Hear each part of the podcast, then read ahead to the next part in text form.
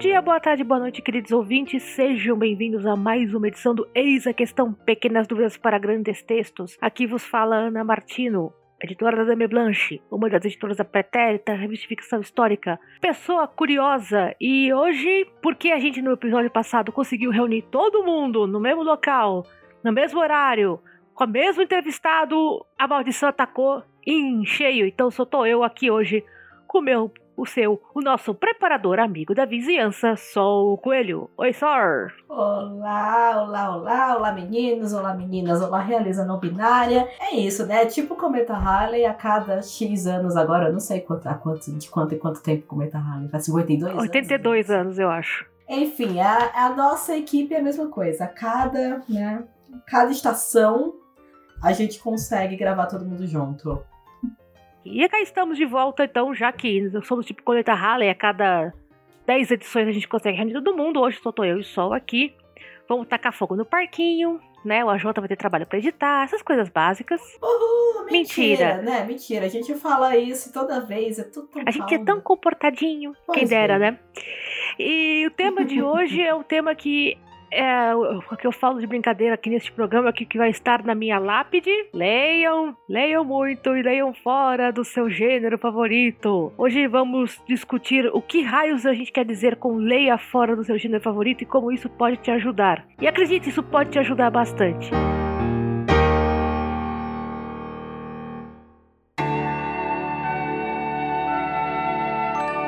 Escrever ou comer? Eis a questão. Quá.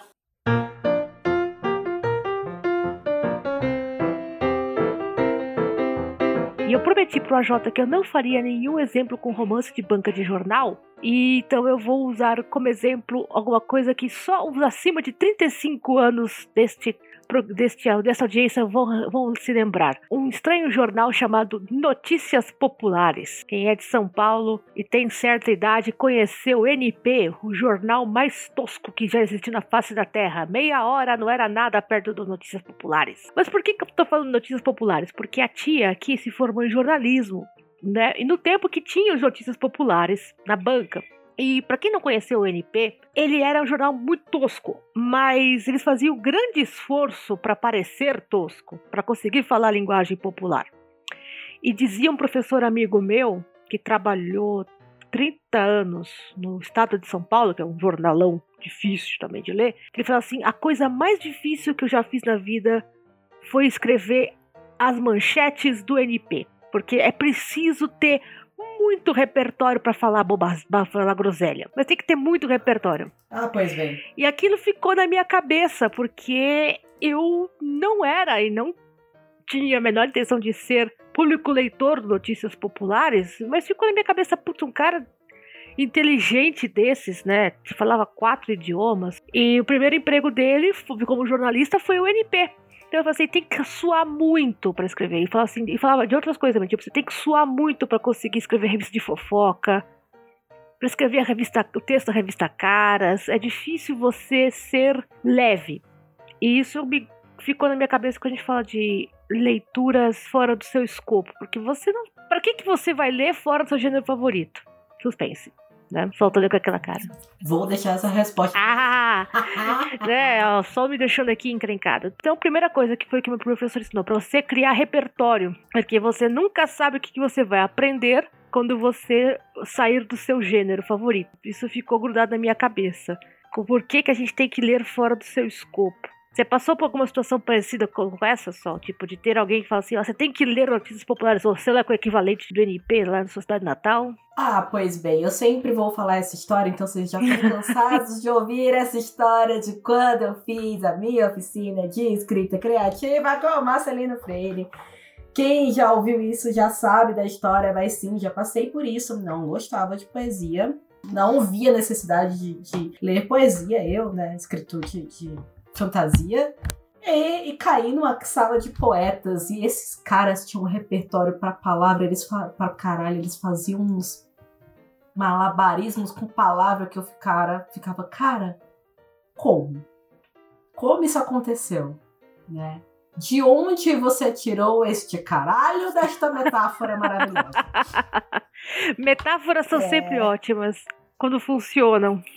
E aí, quando você vai lendo, né, pegando mais repertório, você acaba vendo que os melhores escritores de ficção, inclusive os melhores escritores de ficção fantástica, são caras que fazem poesia com palavra também, né? É, é uma galera que tem esse repertório. Então eu tive essa experiência, né? Que todo mundo conhece, todo mundo que acompanha aqui já sabe. É, e a minha segunda foi na época que eu fazia parte do, da equipe de comunicação da Todavia. E os livros da Todavia são bem cabeçudos, assim, geral. Então eu tive contato com muito livro cabeçudo que eu normalmente não leria. Mas a minha principal experiência foi com a Joan Didion. Eu não li ensaios. E aí eu peguei o rastejão da Tebelém da Joan Didion. E eu fiquei, puta merda, essa mulher tá me passando uma notícia e parece que ela tá contando um, um, um sei lá, uma história. Assim. Claro que ela tá contando uma história, mas Parece que ela tá escrevendo uma ficção e ela tá falando, ela tá me dando uma notícia, ela tá me contando, tá, ela tá escrevendo uma reportagem. Não tem a, aquela cara quadrada de reportagem. Jornalismo literário, então, isso aí. Isso foi. É, então, isso foi, não foi bem uma coisa de, ah, vai, vai ler, ler isso daqui, mas tava lá fazendo as coisas, né? Os planos de comunicação da Joan Didion, então você tem que aprender sobre a autora, você vai ler a ficha, você vai ler as coisas. Eu fiquei, nossa, que mulher interessante, eu vou pegar o livro dela para ler. Eu peguei o Rastejão da Tebelém e fiquei, puta merda, velho. Eu nunca vou escrever assim, nunca, nunca, nunca vou escrever uma ficção que seja tão boa quanto os ensaios da Didion. É eu isso. tive essa experiência de explosão de cabeça com um livro de uma antropóloga, que é até hoje um dos meus livros favoritos, que é Geisha, da Lisa Dalby. A Lisa Dalby, ela ficou conhecida por ela foi a primeira ocidental a entrar na, nas casas de geisha de Kyoto, que são as casas tradicionais, como antropóloga. Então ela se transformou aspas, ela não fez todo o processo, né, mas ela se transformou numa geisha durante um ano e pouco para conhecer uh, o universo das geishas, isso em 1970 e todos. Já meio dos anos 70 para o final. E você pensa, puta, é um, um, um, livro de antropologia, vai ser a coisa mais chata da face da Terra. Mas não, a, o jeito como ela contava a história do relacionamento dela com a a mãe da casa de geishas, o relacionamento dela com as geishas, e como, uh, como Kyoto estava se modernizando, e como o relacionamento dos, dos falar patrons, né, dos clientes que contratavam as geishas, ia se alterando com o passar do tempo, os mais velhos, os mais novos. E você vendo, gente, olha, ela tá me contando uma notícia, também tá me explodindo a cabeça. Né? Como é que é que você consegue transformar algo seco em algo que pode ser interessante, botar vida na, na história.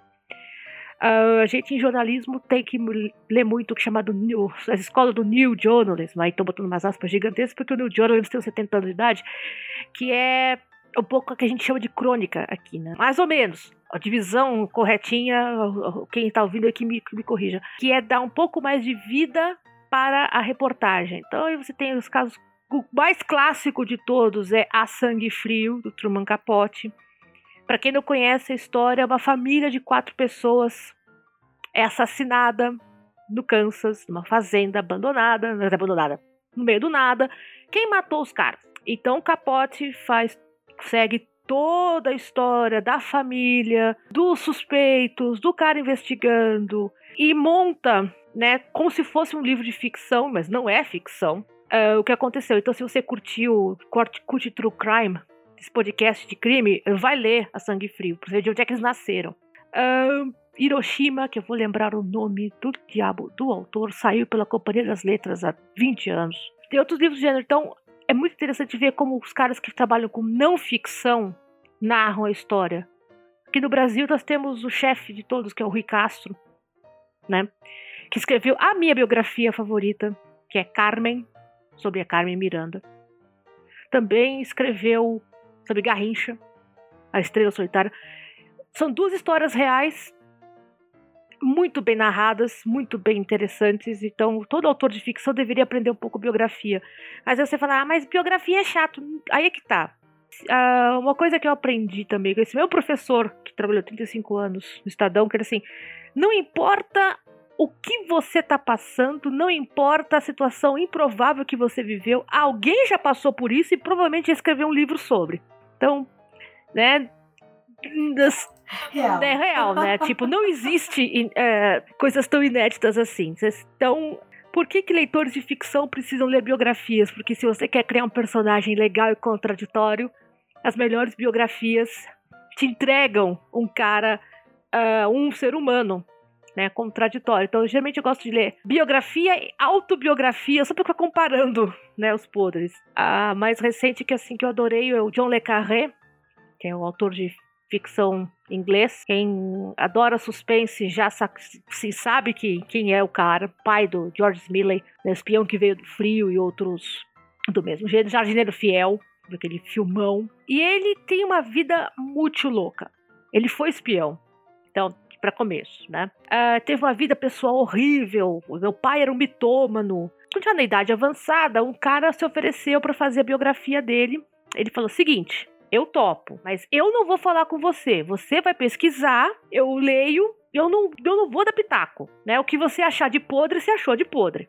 Puta, ele achou uns podres. Ah, e o, e o, o John Le Carré falou assim: sim, é tudo verdade, tá autorizado. Né? Metade do povo aqui já morreu mesmo. Tempos depois, antes de falecer, o Carré já é falecido, ele escreveu sobre, sobre autobiografia, né? Chamada Pigeon Tunnel. E aí ele reconta algumas das coisas que ele pensionou pro biógrafo, que o biógrafo descobriu, só que agora é o John Le Carré contando em primeira pessoa os fatos que. os podres e as tristezas, né? Que o biógrafo já tinha pegado. Então, é um personagem amplo. Mas eu tô falando de biografias aqui porque é o passo mais óbvio que eu poderia oferecer para vocês, ouvintes, né? Se você quer ler fora do seu gênero, desconheço alguém que fala assim: nossa, meu gênero favorito é biografia. Eu adoro ver sobre vidas do passado. Eu, tipo, eu tempos um pouco, somos poucos loucos, né? Mas se você quer criar um personagem, uma situação completamente insólita, procure a biografia mais próxima, vê como é que os caras narram. Sem contar que cada gênero específico tem uma linguagem específica que pode te ajudar mais para frente.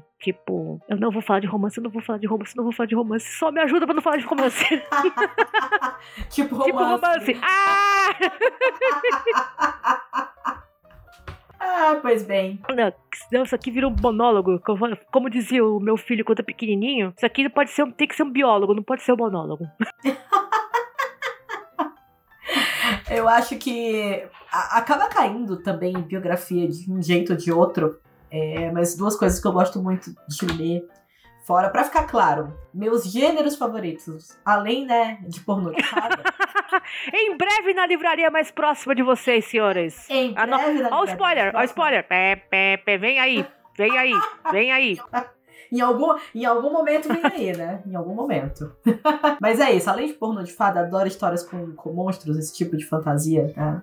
O meu gênero favorito é terror. Né? Então, assim, é, é uma coisa que eu leio desde, sei lá, eu aprendi a ler. E aí, migrando pro, pra direção contrária e acaba, e acaba caindo meio que na biografia, mas não, né? São cartas e diários. Eu adoro, adoro ver correspondências entre as pessoas. Isso é o Deva Hamilton. ler as cartas das pessoas. Tive que ir lá ver a, a, a Angélica falando, realmente falando que a Eliza podia dividiu o marido dela de vez em quando com a irmã. Ela falou. e Lin Manuel Miranda colocou isso no musical, gente. Inclusive, Ron Chernow, que é o autor da biografia que o Lin Manuel Miranda usou para fazer o Hamilton musical, ele também escreveu a melhor biografia do George Washington que eu conheço. Que, tipo, não conseguiram descobrir um podre do George Washington. Agora, mas os dois livros também são aqueles que você lê na cama a fundo teu externo, né? Não, não pode ler na cama que afunda. Você sofre traumatismo. Justo. E diário, diário, assim, diário é a coisa que você lê para descobrir que você não é a única pessoa que só reclama no seu diário. o último que eu vi foi os diários de Kafka, que saiu pela Todavia. Gente, como Kafka reclamava de tudo, cara. Kafka reclamava de tudo. Mas tem uma frase que, que eu achei, assim, maravilhosa. Que é, é uma frase, é uma entrada do diário e a frase é começou a guerra, ele tava numa guerra que eu não lembro agora o que era, e começou a guerra, tananã. De tarde fui, fui, fui nadar. E eu li isso no meio da pandemia, gente, assim, no ano, no ano passado, ou no, no final do ano retrasado, não lembro, acho que foi no ano passado. E eu fiquei, gente, é isso? O mundo tá caindo e você continua seguindo a sua vida. E o cara registrou isso anos antes de mim. Eu, eu, lembro de uma carta, tipo, um de pedaço diário que foi publicado numa revista tempos depois sobre a Lua, Conquista da Lua. E a moça falou assim: pra você ver como é perspectiva. O diário da menina tinha ela tinha o quê? Uns 14, 15 anos? Cinco ou seis parágrafos sobre ela reclamando que o namorado não tinha ligado, que ela comprou uma saia, que não sei o quê. Aí, ah, PS, os homens uh, chegaram na lua hoje, né? É isso. É isso, gente. É isso. Prioridades, eu acho, prioridades. Eu acho, que o meu, eu acho que o meu diário da época que da primeira eleição do Lula é bem isso. Reclamação de adolescente e ah, Lula, Lula ganhou. Estava comemorando, mas foi isso, é isso. Reclamação adolescente, mas Lula ganhou a eleição. tenho que fuçar os meus diários para ver que, que, tipo de situação temos aí. Ou melhor, talvez não, né? Melhor, Algo, não. melhor não. Algumas coisas. Eu, fi, eu fiz isso bem, pelo bem da terapia, eu fiquei. Ih, não, okay. já, já tem os pepinos, né? Tem, tem um tema recorrente aqui, ó. temas recorrentes. Quando a gente lê longe do, do olho, você começa a ver esses temas recorrentes.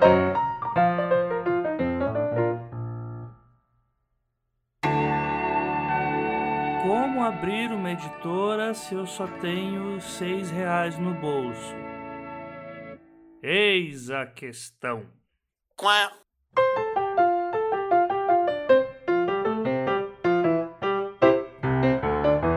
De terror, o meu, um dos meus gêneros favoritos sempre foi livro de aventura. Uma criança que ganhou a coleção completa do Júlio Verne aos 10 anos de idade não tem como escapar né, do fato de gostar de livro de aventura. E livro de aventura tem uma narrativa toda própria, né? Tem toda aquela coisa do olha, então apareceu o monstro, então apareceu a cobra, então sei o que. E tempo depois, quando você vai ler em outros gêneros, uh, parece às vezes que fica faltando nessa coisa do. Tá, e aí quando é que aparece o monstro? né? Você fica meio na dúvida que se muitos livros poderiam ter sido melhor aproveitados se aparecesse um monstro no meio do caminho. Justo. Então, cadê o monstro? Cadê o monstro? Uh, e uma coisa que me, sempre me lembra um pouco disso era aquele ditado japonês que quando. Não é um ditado, mas é um ditado. Que quando você tem um prego, quando você tem um martelo, todo problema, todo problema é um prego. Quando você só sabe escrever de um jeito, você só sabe fazer um. um, um ler um tipo de coisa, qualquer solução é a solução que você, que você tem na mão aí. Então, isso fica um pouco repetitivo. Especialmente quando você tem personagens mais diversos, você tem que ter personagens mais diversos, uma situação mais diversa, e você tá lá com seu martelo né? Tipo, uh, só, só, consigo resolver essa situação se você colocar na time frame igualzinha do, do, do Asimov, sabe? Eu falo muito do ABC aqui, né? Asimov, Bradbury Clark. Porque em matéria de ficção científica parece que muita gente estacionou neles, né? E não e não, não evoluiu muito. Aí quando você tem uma Beck Chambers da vida, os caras ficam, não. A Butler. É, Otávia Butler, mas eu pensei mais a Beck Sharp. Na Beck Sharp. Não, meu Deus. Beck Chambers. Beck Sharp é do Vanity Fair, cacetes. pra você ver, a minha cabeça vira. Mas eu vou, eu vou mencionar o William Thackeray, que é o pai da Beck Sharp, daqui a pouco. Uh, você pega Beck Chambers porque, tipo.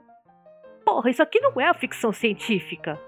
É ficção científica sim, só porque tem pronomes estranhos e situações de romances um, pouco ortodoxas não é ficção científica? Ou Otávia Butler, oi Waldson, você faz falta, né? Que... E aí, Valde? Vai, que é tipo, isso aqui não é ficção científica. É sim. Mas eu, eu, nem vou entrar, eu nem vou entrar no mérito, eu só vou concordar que é, mas é, precisaríamos de Cláudia Fusco nesse momento para definir o que é ficção científica. Já falei que não é muito a minha praia, já, já levei bordoado por isso, da equipe, vida que segue. Tudo bem, a gente te perdoa. Mas uh, a interpretação é interessante justamente porque foge um pouco né, do que você espera da ficção científica, é, especialmente se você só leu os classicões, né? Eu vou, eu vou, eu vou trazer, como eu gosto do terror, eu vou trazer para o cinema, porque eu não vejo isso ainda sendo tão praticado na literatura. Se alguém conhece, por favor, me recomende. Mas estamos no cinema acostumados com o jumpscare, né? E essa parece, né, acabou virando na cabeça das pessoas a única forma de assustar né, alguém, de gerar terror.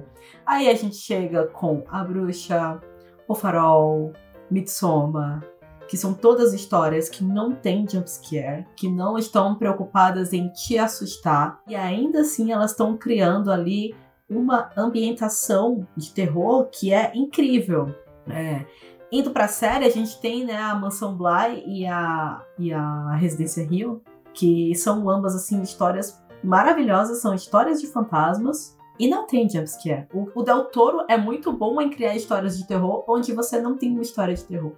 Hellboy, pra mim, é uma história de terror, gente. Só que é uma, terror, uma história de terror com monstros. a ambientação é diferente, mas Hellboy é um, é um quadrinho mais adulto, mais voltado para essa coisa de monstros. E monstro essencialmente é terror, né? A gente tá falando de terror aí. Tem o pornô de fada? Tem o pornô de fada, mas monstro essencialmente é terror. O, o, meu filme do Del Toro é o Labirinto do Fauno. Lindo, terror. É, é terror. mas é que tá, eu não gosto de filme de terror.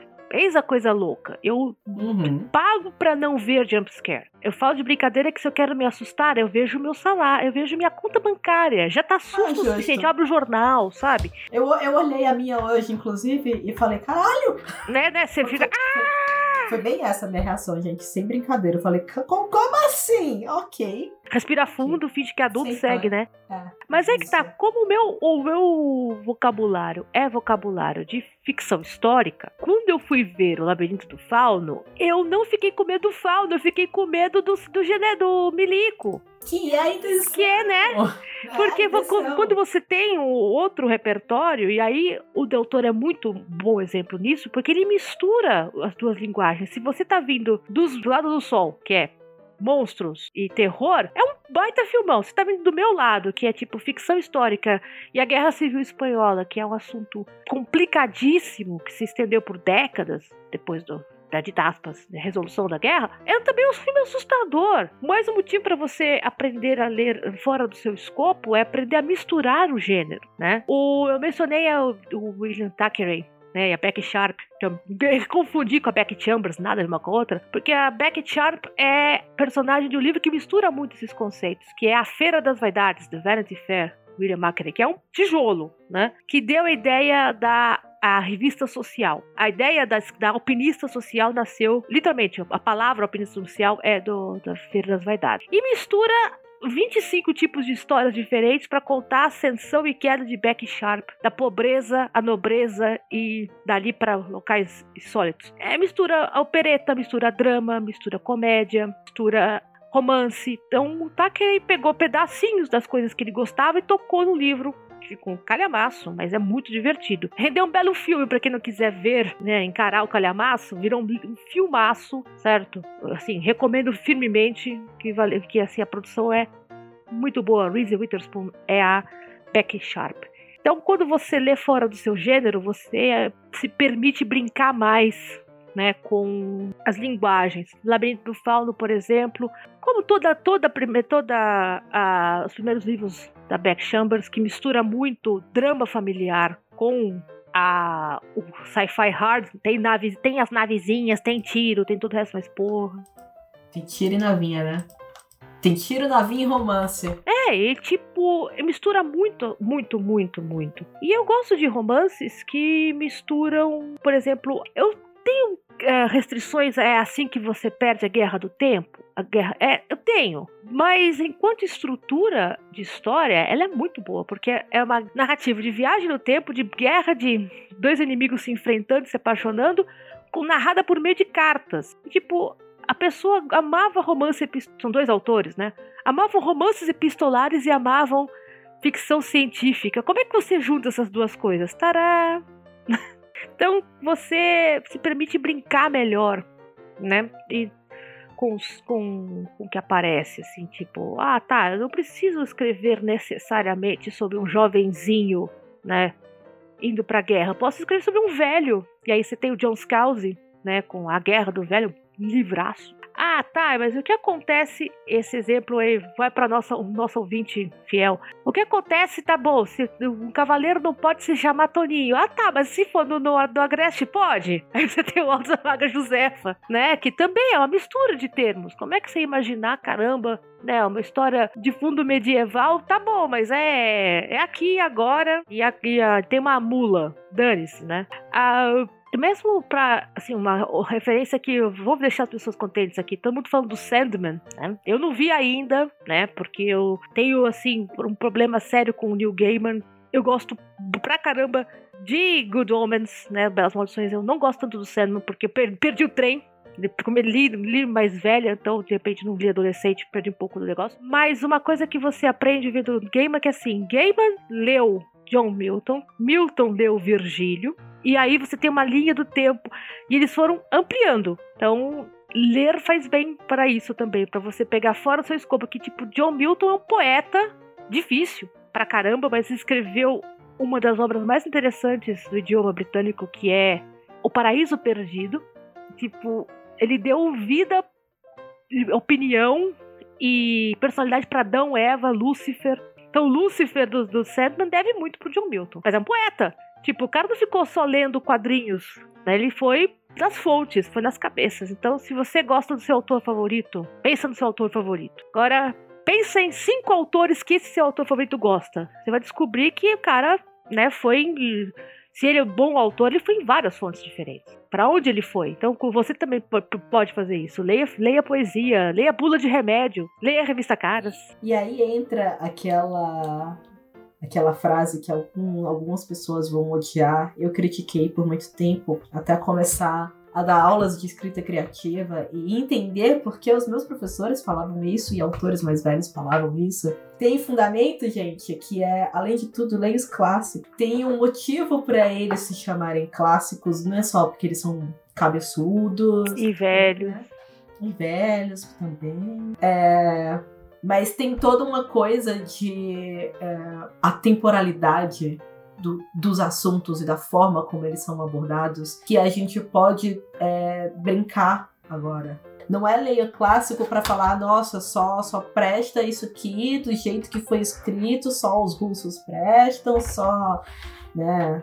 Não, não é isso. Né? É, é uma coisa de, ok, essas pessoas escreveram sobre isso assim. Como que eu posso escrever sobre esse mesmo tema que ainda existe hoje a partir da minha perspectiva? Só que para você falar alguma coisa, escrever alguma coisa a partir da sua perspectiva, você tem que entender a, a, perspectiva dos outros. E que coisa mais maravilhosa que não ver um autor que está compartilhando dessa mesma perspectiva, mesmo que né, partindo de um ponto diferente do seu, para você fazer esse tipo de comparativo. É, você para você se situar assim, eu estou aqui agora. Então, ok, para você estar aqui agora, você foi formado por influências. De onde vieram essas influências? E, e, e as suas influências, que quem é que, que as suas influências ouviam?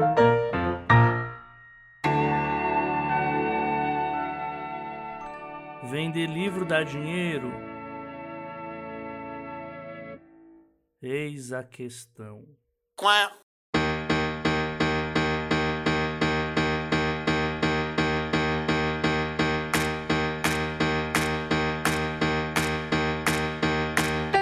Não tem a ver com literatura, mas tem a ver com música. E é um. Assim, o negócio de influência mais maluco que eu já vi na minha vida. Eu amo muito The Who. Sabe? Fui no show aqui em São Paulo, foi o show da minha vida, 2017, ainda tenho o, o, ingresso guardado na carteira, tenho a discografia completa, tenho todos os discos pirata, sabe? Gravação, ensaio.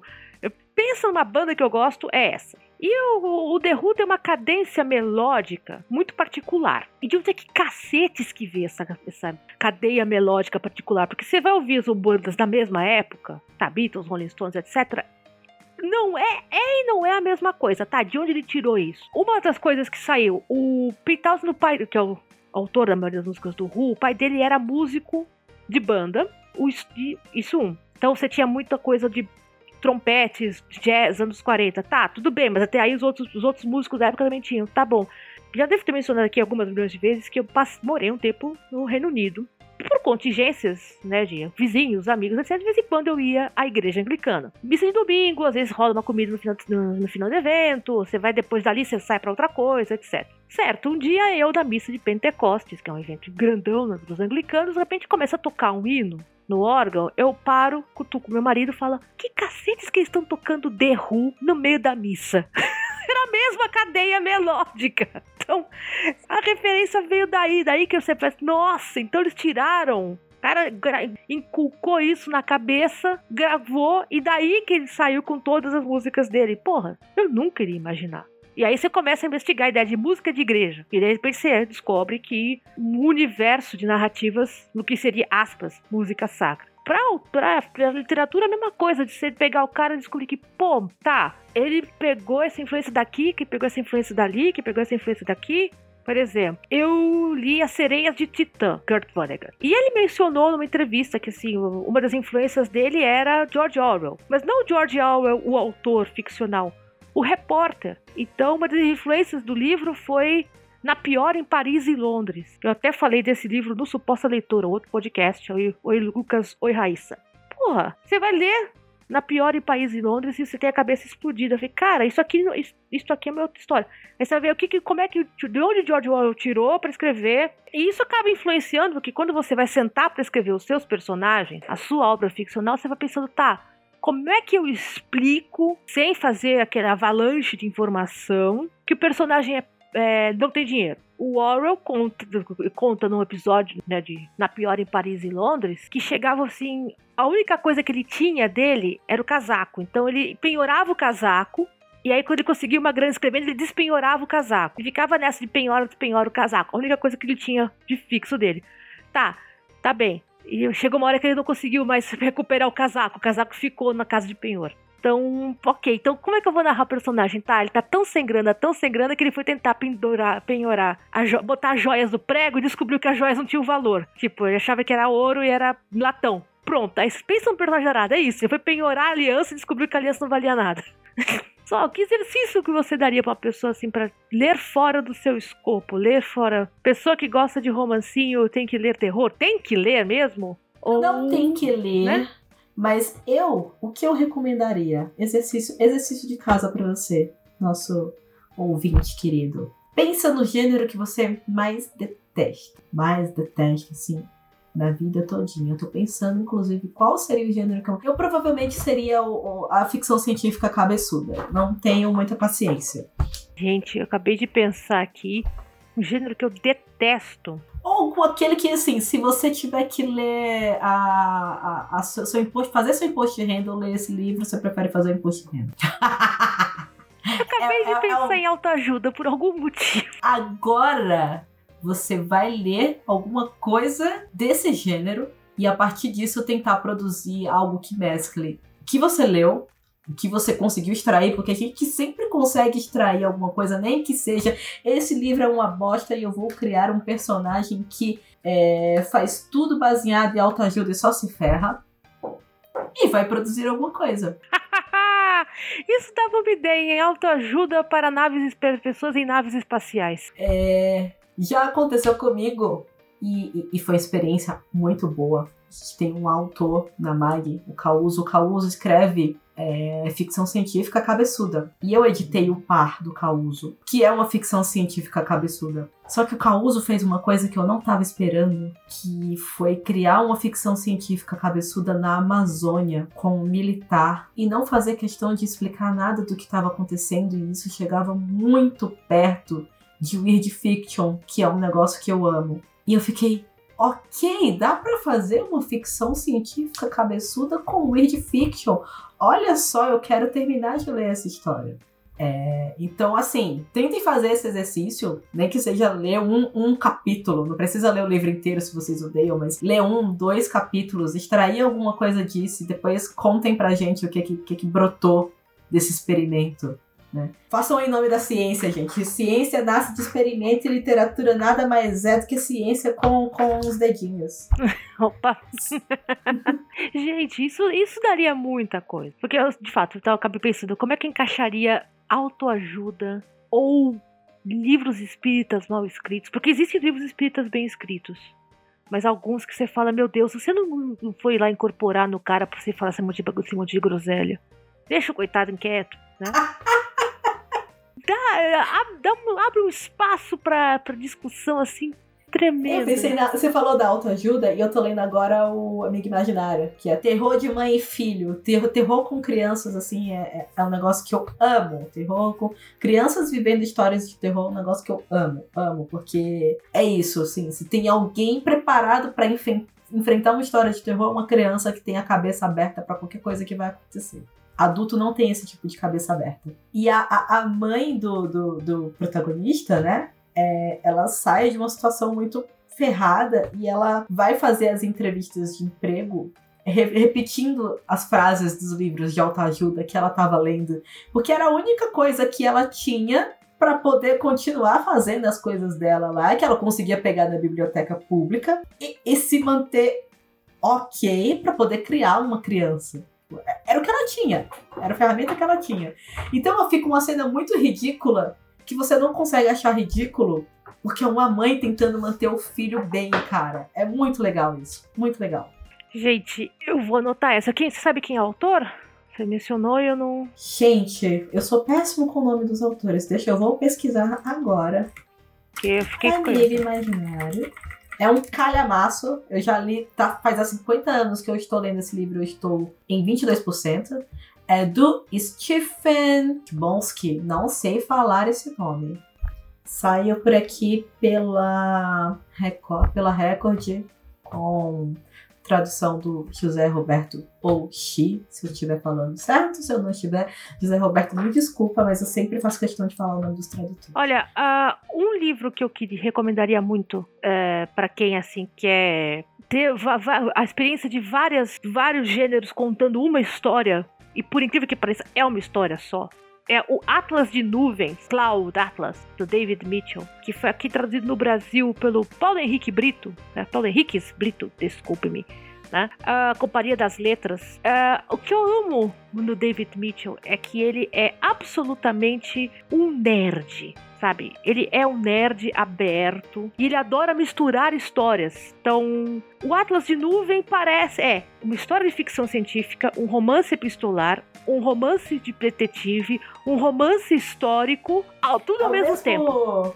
É o mesmo Cloud Atlas do filme? É o mesmo Cloud Atlas do filme, mas o livro é muito mais louco. Ok. Porque esse o filme já é louco, mas o, o porque começa no meio e para termina numa a, a, parte de começa com romance marítimo, para no meio, começa o romance detetive e aparentemente não tem explicação nenhuma. Mas à medida que você vai lendo, você percebe que ele está contando a mesma história com vários personagens, vários métodos diferentes e usando e abusando dos maneirismos, dos, idiomas, dos atalhos idiomáticos de cada gênero diferente. Então, vale, vale, vale muito a pena. Ele faz a mesma coisa, é, só que com sons, rádio, televisão, num outro livro dele chamado Slade House, que eu não sei se saiu no Brasil, mas é também muito legal, né? Que ele pega os maneirismos de rádio, então o narrador do rádio nos anos 60, o narrador do rádio nos anos 70 é quem vai apresentando a história para você, né? Por uma história que se passa aí em 60 anos diferentes. Mas é uma narrativa linear, o Atlas de Nuvens não é. Então, para ver, para brincar, como ver como essa pessoa consegue brincar com gêneros diferentes, contando a mesma história e deixando seu leitor completamente confuso a princípio, depois com vontade de este cara é um gênio. Não deram Nobel para ele porque pre, premiem esse homem. Então é o, é o Atlas de Nuvens. Então, por favor, leiam, depois me digam o que vocês acham e faça o exercício do sol. Pegue um gênero que você detesta e tente escrever nele para ver o que, que você acha, né? Uh, autores de ficção científica cabeçuda, peguem o um romancinho e tentem, tentem escrever o que vocês acham. Então peguem livro espírita, peguem autoajuda, façam como eu. Eu vou ter que fazer isso, uma, alguma coisa, agora tem que mexer na cabeça. É isso, eu quero ver depois, hein?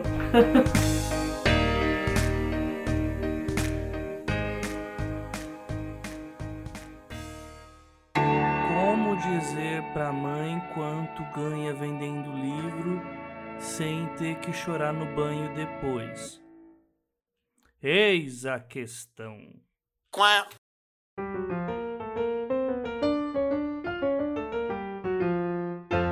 Com isso, encerra-se mais um episódio só que que tens aí de novo, de velho, de curso? O que que você nos conta? Hora de não vender o tenho peixe. nada, no momento eu tô quietinho, gente. Eu voltei pra vida de CLT, tô me acostumando a ter trabalho híbrido, mas tá tudo bem. Então, por enquanto, eu tô dei uma pausa na mentoria. Devo voltar a pegar trabalhos de preparação e leitura crítica a partir de setembro. E quem quiser não me ver falando besteiras lá no Twitter, é no arroba underline o coelho. Gente, como sempre, vocês me encontram no anamartino.com, Ana com dois N's, estão lá minhas redes sociais, estão lá que quando aprontando, tá lá o Catarse. Ah, continuado, por favor, quem puder, né, por menos de um caldo de cana, eu entretenho vocês duas vezes por mês, também tem muita coisa interessante, estou escrevendo uns troços, por enquanto, nada me blanche a outra máquina do Marcos Moreira. Se vocês ouviram o episódio da semana passada, o último episódio é o mais recente. Tô trabalhando eu mais sol. No próximo, ahn, se você curte tretas de Twitter, de cidadezinhas do interior, fique ligado. O que, que uma coisa tem a ver com a outra, vocês vão ver. É o próximo lançamento. Em breve. Mas por enquanto, a outra máquina, né? Das livrarias eletrônicas mais próximas do seu browser. Como sempre, para sugestões e informações, você quer mandar um exercício de estilo aqui pra gente, quer sugerir livros que misturam coisas, querem reclamar que o Valdson não veio, querem perguntar por cadê o AJ, vocês já sabem o que fazer. É os 12 trabalhos, arroba gmail.com, 12 é numeral. É também o endereço do Pix do programa, se você quer dar uma forcinha aqui pra ratoeira que é o computador da Jota que faz a edição. É nesse aí, gente, estamos aceitando auxílio para manter o programa funcionando, como sempre. Ah, agradecemos mais uma vez por vocês terem escutado essa dupla dinâmica aqui batendo papo em plena segunda-feira. Esperamos vocês na próxima edição. Um beijo e tchau, tchau.